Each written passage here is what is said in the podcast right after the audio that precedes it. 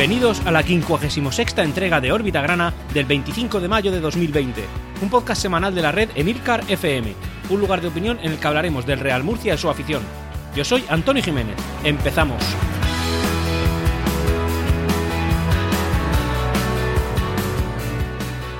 Muy buenas a todos, ¿qué tal? ¿Cómo estáis? Nos presentamos aquí ante todos vosotros una semana más, órbita grana y una semana pues, realmente atípica teniendo en cuenta la situación que estamos viviendo, atípica en cuanto a que, oye, hay cosas que comentar, hay noticias, hay novedades, hay información nueva y fresca, hay motivo de debate, en fin, que es una semana completita. Pese a que, como ya bien sabéis, y en fin, es una tontería comentarlo aquí, pero bueno, en cualquier caso, pues lo digo, no hay competición deportiva. Así que nada, pero oye, se puede hablar de deporte, se puede hablar de parcela social, se puede hablar bastante, bastante de, de parcela económica. Así que un grana completito, el que tenemos hoy 25 de mayo. Eh, comenzamos. Bueno, lo primero que me gustaría traer aquí es el tema económico. Un tema económico que esta semana está marcado por varios frentes. Varios frentes que además han copado la información semanal del Real Murcia. Casi todo lo vamos a comentar aquí. Eh, así que nada, pues para empezar, sobre todo lo que está destacando es el tema de, Alfonso García, porque, porque han habido novedades. Todas estas novedades eh, básicamente se centran en que parece que Alfonso García sigue interesado en entrar. De hecho, así ha mostrado su, su intención. Él ha dicho que eh, para él es un sueño y es una cosa que persigue desde hace bastante tiempo el tema de eh, en fin, comandar el Real Murcia, pero bueno, también es verdad que en el tema de la ampliación de capital, pues él no ha entrado. Hombre, lo lógico es que se espera la fase 4, que es donde va a poder meter lo que quiera, cuando quiera y como quiera, pero también es verdad que para poder hacerse con el control del club, eh, no solamente con el dinero que él vaya a poner y las acciones que vaya a comprar le va a valer, sino que va a tener que hablar con los grandes accionistas que el Real Murcia tiene hoy en día, porque alguno de ellos tendrá que cederle la en fin, pues parte del poder que ellos tienen. Eh, Alfonso García ha manifestado claramente la intención que tiene de dominar el Real Murcia en al menos un 51%. Bueno, en al menos y probablemente en lo máximo, porque al final es lo mínimo eh, requerido para poder controlar al Real Murcia. Sí que es verdad que esto choca frontalmente con el modelo alemán que el Real Murcia ahora mismo pues figura, en fin, hace figurar en sus estatutos. Pero también es verdad que, bueno, siempre hay fórmulas alternativas por las cuales, eh, por las cuales él va a poder controlar el club. Es verdad que nosotros, los aficionados, no podemos estar ajenos a la realidad y a la situación que vivimos y quizá el modelo alemán sí que cobarte la libertad o al menos espante a algunos grandes inversores que vienen con intención de hacerse con el control del club. Pero también es verdad que hemos tenido malas experiencias en el pasado, como bien sabéis, con mesías que venían a salvarnos la vida y a convertirnos en equipos de champion en 15 minutos y al final todo eso salió pues bastante rana. Por lo visto, el mayor escollo que Alfonso García se encuentra a la hora de poder entrar con tanta fuerza en el accionariado del club es, eh, en fin, pues que la junta directiva lo que le ha pedido es que es lo que tiene que hacer para poder entrar y que ellos le cedan parte de su poder para que al final se haga con el control del club es que avale con su propio patrimonio la, eh, deuda que el club tiene con Hacienda, es decir, aproximadamente unos 10 millones de euros. Claro, eh, a un gran inversor que viene a poner el dinero y a decir, oye, me, quiero hacer con el control de todo esto, le dicen, sí, pero es que aparte de esto vas a tener que avalar, porque si no nosotros no nos fiamos. Pues hombre, es una barrera. También es verdad que hay que ser conscientes de que esto lo hace la directiva con todo el buen hacer de su gestión, es decir, con su buena intención. Ellos al final lo que quieren es un club, un Real Murcia vivo, existente, que, en fin, existente, esa es la palabra, es decir, un Real Murcia que exista. Así que, oye, pues se ponen un poquito más duritos. Sí que es verdad que la polémica radica en que al final parece que esto no se lo está pidiendo a todo el mundo, porque también ha sonado que hay un fondo de inversión por ahí interesado en hacerse con el control del club. En cualquier caso, estaremos tremendamente pendientes de esto. Eh, además, eh, la directiva, Alfonso García, parece que, según una información que José Antonio Otón, periodista de la verdad, ha desprendido en este medio, eh, al final también le están pidiendo una especie de carta de intenciones, es decir, que firme un documento privado por el cual él dice qué va a gestionar, cómo lo va a gestionar, cuál es el objetivo y, bueno, al final no dejan de ser, pues, en fin, barreras, barreras a que este, esta persona entre.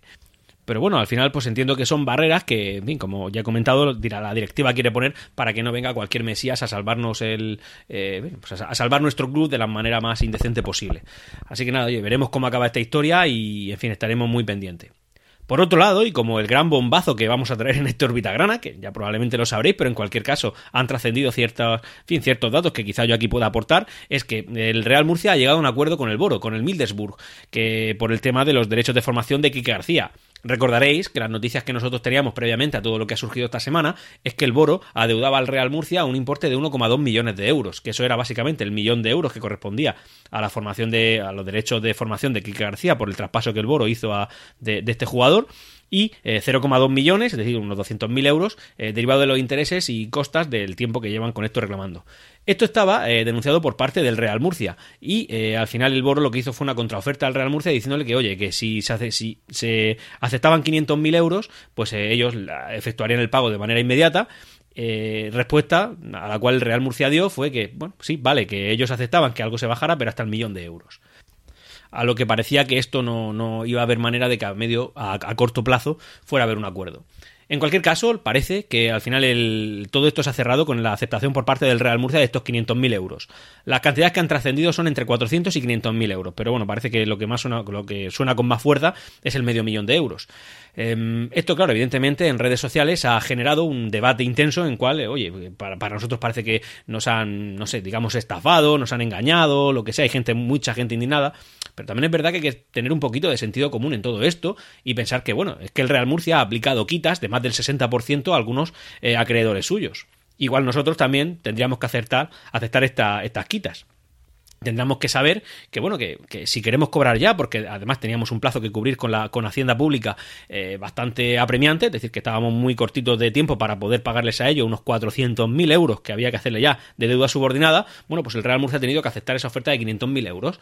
Eh, bueno pues oye igual que el Real Murcia ha hecho quitas a otras empresas pues a nosotros nos la han hecho pero a cambio hemos podido pagar el tema de la deuda subordinada de, concursal de, que tenemos con Hacienda y el Real Murcia ha podido satisfacerla ya es decir ahora mismo. Así que ahora mismo Hacienda la tenemos mansa, digamos.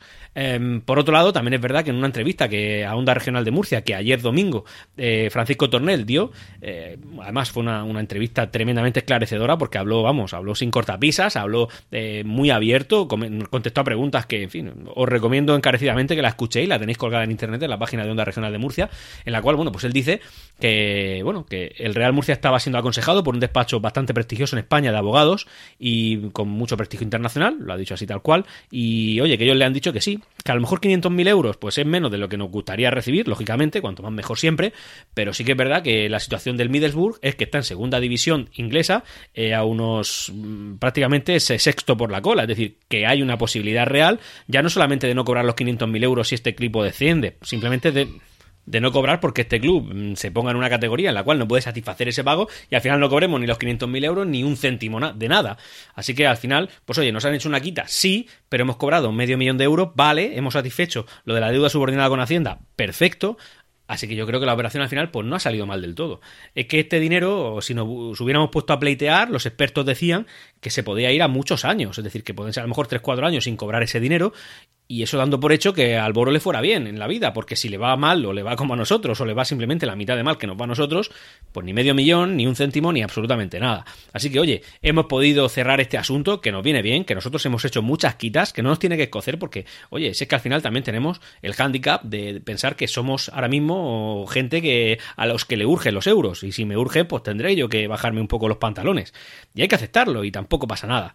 Así que nada, oye, pues esa información está ahí, asunto cerrado, hemos cobrado medio millón de euros, que va muy bien, que al final es casi prácticamente el presupuesto que vamos a tener para la temporada que viene, ahora lo comentaremos, así que oye, perfecto, para adelante. Y por último, eh, dentro de esta parcela económica del Real Murcia, comentar que la ampliación de capital va, pues hombre, eh, siempre diré, siempre diré que no todo lo bien que nos gustaría, pero sí que es verdad que está yendo relativamente bien. Es decir, eh, a fecha de ayer, perdón, a fecha de antes de ayer, sábado día 23, ya habíamos superado los 700.000 euros. De hecho, si tú ahora mismo, que es, estimado oyente, estás escuchando órbita grana el día de su publicación, es decir, el, es decir, el 25 de mayo, pues estaremos rozando ya los 750.000 euros de la ampliación de capital. Es más de un tercio de lo que esperábamos recaudar o bueno, no, más de un tercio, no, prácticamente un tercio.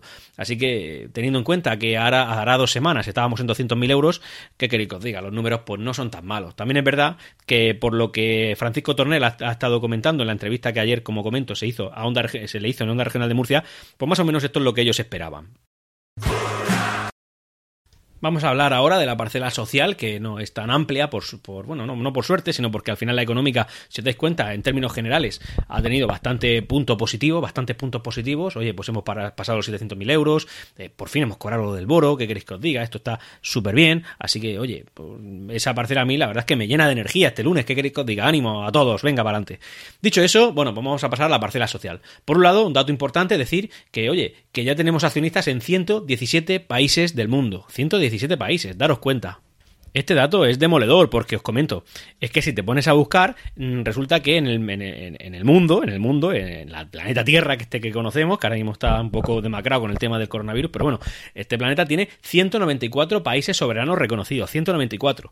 Si tenemos accionistas en 117, oye, la división es relativamente sencilla. Eh, mm, bastante más holgadamente de la mitad de los países del mundo tienen un accionista del Real Murcia, al menos uno, evidentemente, probablemente sean más. Es decir, el 60,3% de los países del mundo tienen en su, en su territorio al menos un accionista del Real Murcia. O sea, el Real Murcia es global. Este es un dato que, oye, eh, quieras que no, a mí me gusta. Es decir, eh, este, es que mi, mi, equipo es conocido, o sea, yo sé que es conocido en casi todos los países del mundo, lo es. Pero no solamente es que sea conocido, es que resulta que hay propietarios en mm, el 60,3% de los países del mundo. Esto es genial. Como dato decir que, por ejemplo, en Estados Unidos, el país que como sabéis sería la primera potencia mundial, tiene aproximadamente unos 363 accionistas. Es decir, 363 eh, personas que son propietarias de mi club. O sea, lo digo porque se me llena la boca al decirlo, pero es una cosa que está ahí. Pero es que resulta que en esta última ampliación de capital han habido 51 nuevos. 51 nuevos. Es decir, 363 más 51, pues más de 400 accionistas en Estados Unidos. El país que ha experimentado una, mayor, un mayor crecimiento porcentual de accionistas del Real Murcia eh, ha sido México, eh, también en Norteamérica. Pues oye, eh, en América, en América hay bastantes accionistas del Real Murcia. Y todo esto gracias, pues bueno, al club y, como he dicho muchas veces, y hace dos capítulos así, hasta titulé la entrega de Órbita Grana, la afición con mayúsculas. Todo esto ha sido movido por la afición. De hecho, gracias al movimiento que la, que la afición ha tenido por redes sociales, pues oye, resulta que han habido otros movimientos inesperados nuevamente que han llevado a que al final haya gente que eh, haya hablado de esto y esto nos ha llevado a más gente accionista. Por ejemplo, hay famosos que han apoyado literalmente en sus cuentas oficiales al Real Murcia, como por ejemplo actrices eh, de la talla de Beatriz Rico, con la conoceréis porque al final es una, actriz española muy, muy conocida y muy reconocida y que ahora que por cierto desde entonces me cae súper bien. Eh, no, no, es que antes no me cayera bien, me caía muy bien, pero es que ahora me cae muy bien plus, un poquito más. Así que, oye, genial. Deportistas murcianos que han donado prendas suyas firmadas y que a beneficio del club y que el club ha aprovechado para decir, oye, si compras 40 acciones del Real Murcia por el eh, pequeño importe de tanto, pues nosotros entras en el sorteo de esto. Por ejemplo, una camiseta de la Sociedad Deportiva Eibar de Pedro León firmada por él. Pero es que el premio gordo sería, por ejemplo, un mayor arco iris de campeón del mundo de Alejandro Valverde firmado por él. Él también lo, él también se ha cogido, bueno, se ha cogido, ha tenido a bien donar esa camiseta. Así que imaginaos eh, la potencia que esto está cogiendo. Y esto ha sido promovido por el club, probablemente algo haya tenido que ver, pero al final esto es movimiento de la afición. Mm, una afición que está siendo mm, soberana, soberana como si fuera el pueblo de un país. Es decir, el pueblo del Real Murcia está siendo soberano y está, está siendo embajador y un buen propietario, porque casi todos los que estamos en, redes sociales hablando del Real Murcia somos propietarios. Eh, bueno, estamos gestionando nuestro propio patrimonio y lo estamos haciendo de una manera excepcional. Em, también, en fin, con todo esto aquí en el bullicio que hay, pues eh, ayer domingo, día 24, se intentó, se intentó nuevamente y por tercera semana consecutiva poner al Real Murcia o cualquiera de su hashtag, en este caso el hazlo suyo, como trending topic en Twitter, y pero bueno, ha habido alguna polémica porque no aparecía en ninguno de los listados de, trending topic. Y raro es, es decir, porque al final esos listados llegan hasta el número 30, me parece, es decir, los 30, eh, los 30 términos mencionados en Twitter que más trascendencia o más número de, tweets con ese concepto tienen de una manera continua o al menos sostenida en un rato de, en un momento de tiempo. Bueno, pues por mucho que decíamos haz lo suyo y habiendo conseguido el primer puesto a nivel España hace dos semanas y aproximadamente el puesto quinto a nivel España la semana pasada, o sea, raro es que no estuvieras en los próximos en los siguientes 25 puestos hasta el 30, bueno, pues el haz lo suyo no aparecía por ningún lado, así que han habido sospechas de que Twitter ha censurado, a lo mejor le ha parecido raro que ese hashtag de repente volviera a crecer mucho y ha decidido no mostrarlo así que ha habido polémica y la gente se ha quejado, la gente ha estado, bueno, pues despotricando en Twitter y la verdad es que, hombre, aquí no tiene número, no puedes verificar si eso es cierto, raro es que no aparecieran, pero siendo así, pues al final... Em, muy mal por Twitter, sinceramente, muy mal por Twitter. No me extraña porque no sería la primera vez que yo tengo noticias de esto. Es una red social en la que yo permanezco muy activo y más o menos sé cómo funciona y no sería la primera vez que, se, podríamos llamar la palabra censura, no, no, sería la primera vez que se censura algún término.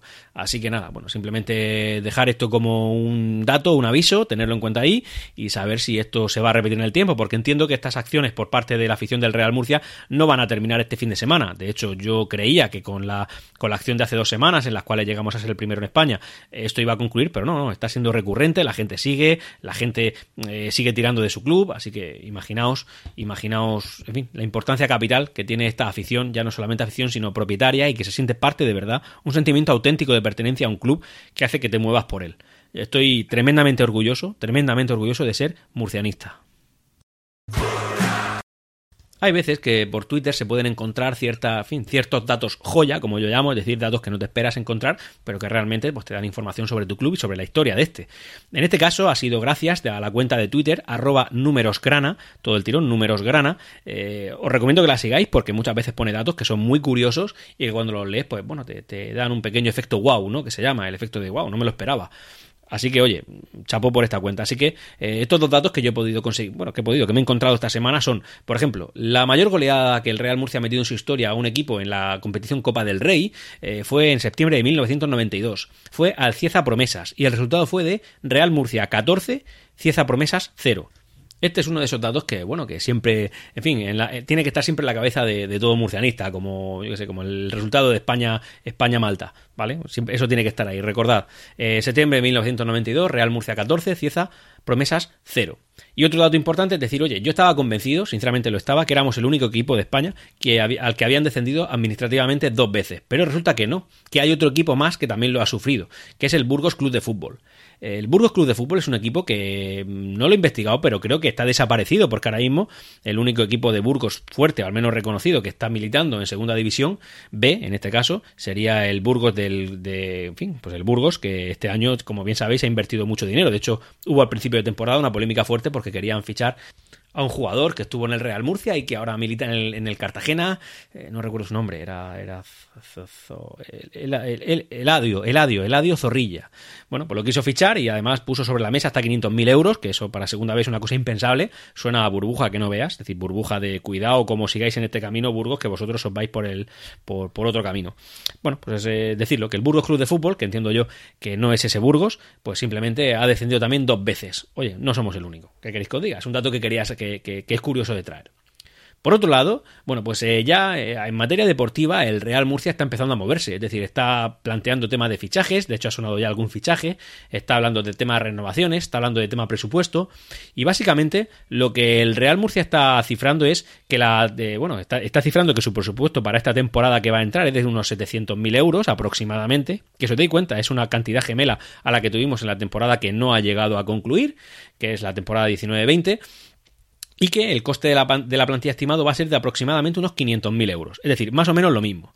Esto, contextualizándolo con la situación informativa actual, decir que, bueno, probablemente sea un presupuesto equivalente mayor que el del año pasado. ¿Por qué? Pues hombre, teniendo en cuenta el tema que hemos estado viviendo, de que se ha parado la competición, que el ingreso de, los el ingreso de los clubes va a descender, eh, de hecho está descendiendo ya, eh, aproximadamente se ha cifrado, según algunos números de una agencia externa, en un 48% por club, es decir, eh, los ingresos de cada club en segunda vez se va a ver reducido en, un 48%, bueno, pues resulta que el Real Murcia va a, mantener su presupuesto y va a mantener el coste de la plantilla, por lo que ponderándolo a esa información de que se ha reducido el ingreso del resto de equipos, pues oye, salimos bien parados, pasamos a tener un presupuesto superior. Evidentemente estamos teniendo ingresos extraordinarios, sobre todo el tema de la ampliación de capital, lo del boro que no lo esperábamos y una serie de, en fin, pues serie de ingresos que, al final es lo, que está buscando esta, esta directiva y que está haciendo de una manera eh, excepcional. Con el tema del proyecto, pues básicamente es continuidad, es decir, hemos renovado a director deportivo y entrenador, como bien sabéis, vamos a tener una continuidad en el proyecto, tanto en el límite salarial, eh, es decir, que al final había un límite que se estableció el Real Murcia y que va a mantener esta temporada, así que por ese lado no está, y que eh, vamos a seguir intentando priorizar a jugadores de la tierra, como hemos hecho esta última temporada, que como bien sabéis, incluso hay un órbita grana titulado así, eh, nosotros estamos priorizando gente de Murcia, cosa que me parece muy bien, me parece muy bien, también es verdad que no tiene que ser algo que te limite a la hora de fichar, por oye, si resulta que tengo al mismo precio un jugador de la Tierra que es de una calidad claramente inferior que otro que no es de la Tierra y me va a costar lo mismo, pues hombre, tampoco vamos a ser tontos. Al final nuestra prioridad, sinceramente, es ascender, es ascender. De hecho, en la entrevista que ayer le hicieron a Francisco Tornel en Onda Regional de Murcia, lo dijo por dos veces. Dijo que el objetivo es ascender. No se andó con medias tintas. No hablo de liderato, no hablo de segundo a cuarto puesto, no hablo de nada de eso. Hablo de ascender.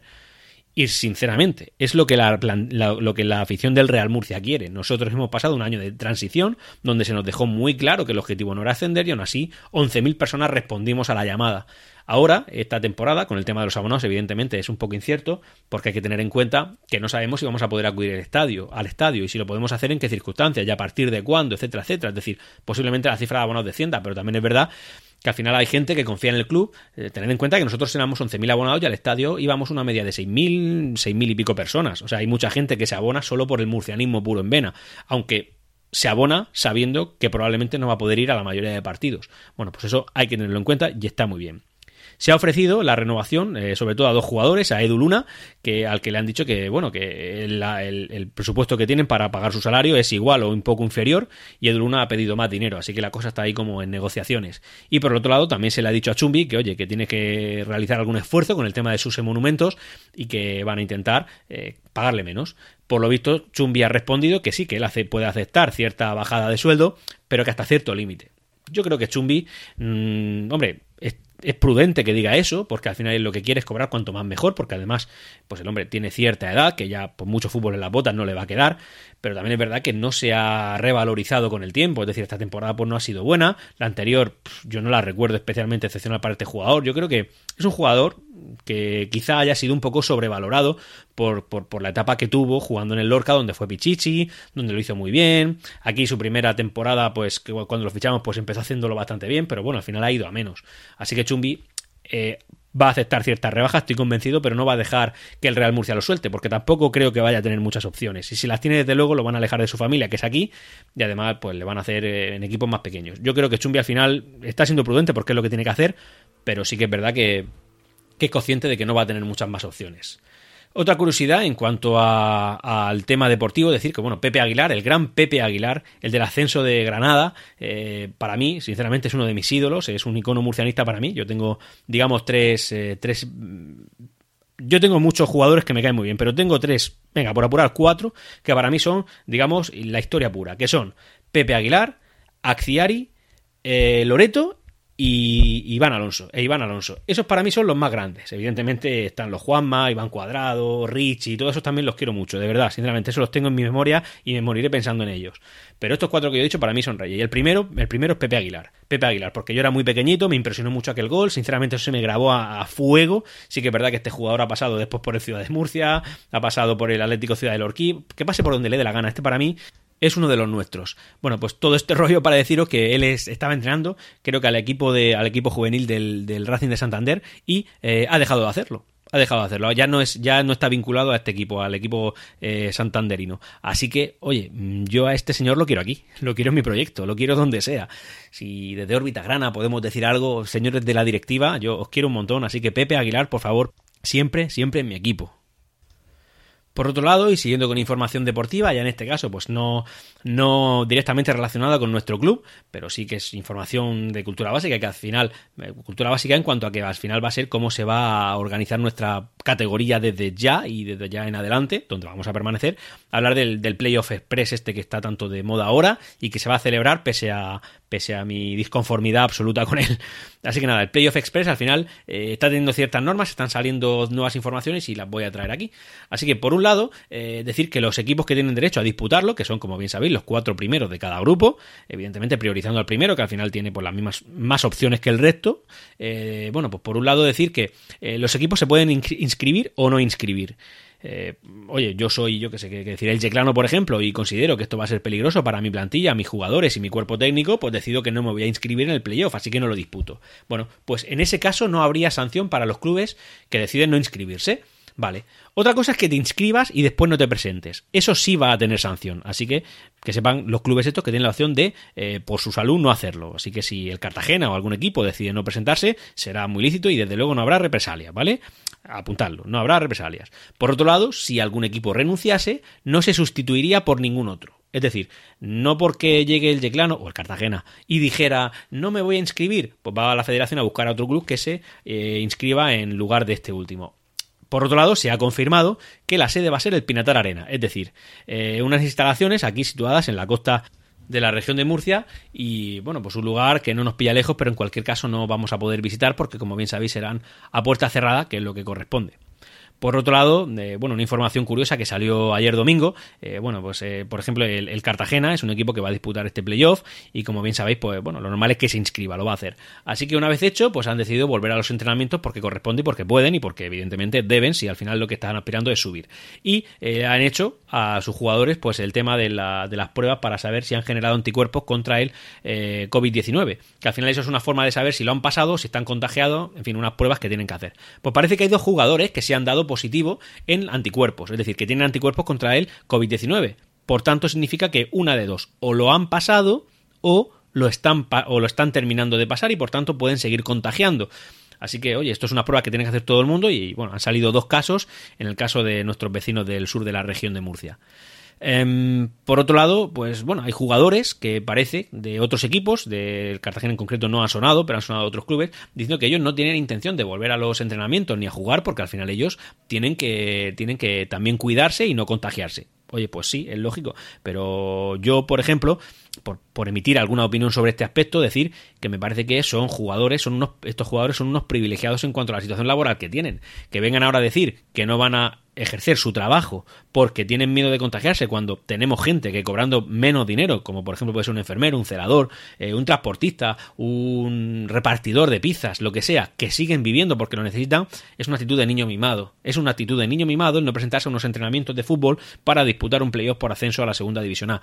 Así que todo aquel jugador que lo haga, desde luego yo creo que está totalmente fuera de la realidad y es una persona nada empática que no merece, pues, en fin, mucho aplauso por parte de la afición de su club. Me parece que esa es una actitud que no deben de tener ningún jugador de eh, Segunda División B.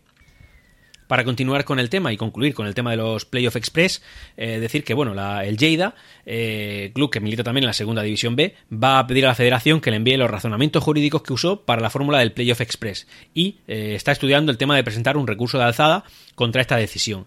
Eh, esto es una, en fin, básicamente lo que dice es que no está conforme con este playoff porque a ellos se les excluye y que tienen derecho y opciones a optar a un puesto de estos y que no corresponde jugarlo porque evidentemente no se ha terminado la temporada. Así que, oye, este es uno de los equipos afectados y en todo su derecho que va a presentar reclamación.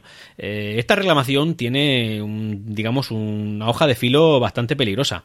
En cuanto a que si esto llegara a la justicia ordinaria, eh, no es que mm, pudiera presentar, o sea, asentar un precedente respecto a futuras eh, casuísticas en los cuales una competición no pudiera terminar, sino que si llegara a la justicia ordinaria, es posible que todo esto se declarara nulo.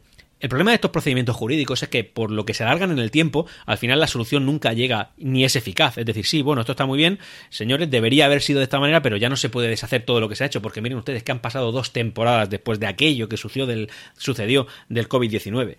Así que, oye, eh, si aquí la justicia actúa rápido, al final puede ser que todo esto quede anulado. Es muy difícil, es algo muy remoto, pero es una opción que, oye, podría estar ahí, porque consta que no va a ser el Lleida el único equipo que presente algo así, o que se queje, o que realmente lleve a los tribunales esta decisión de la Federación Española de Fútbol. Así que estaremos tremendamente pendientes de este asunto, porque es una cosa que nos puede interesar.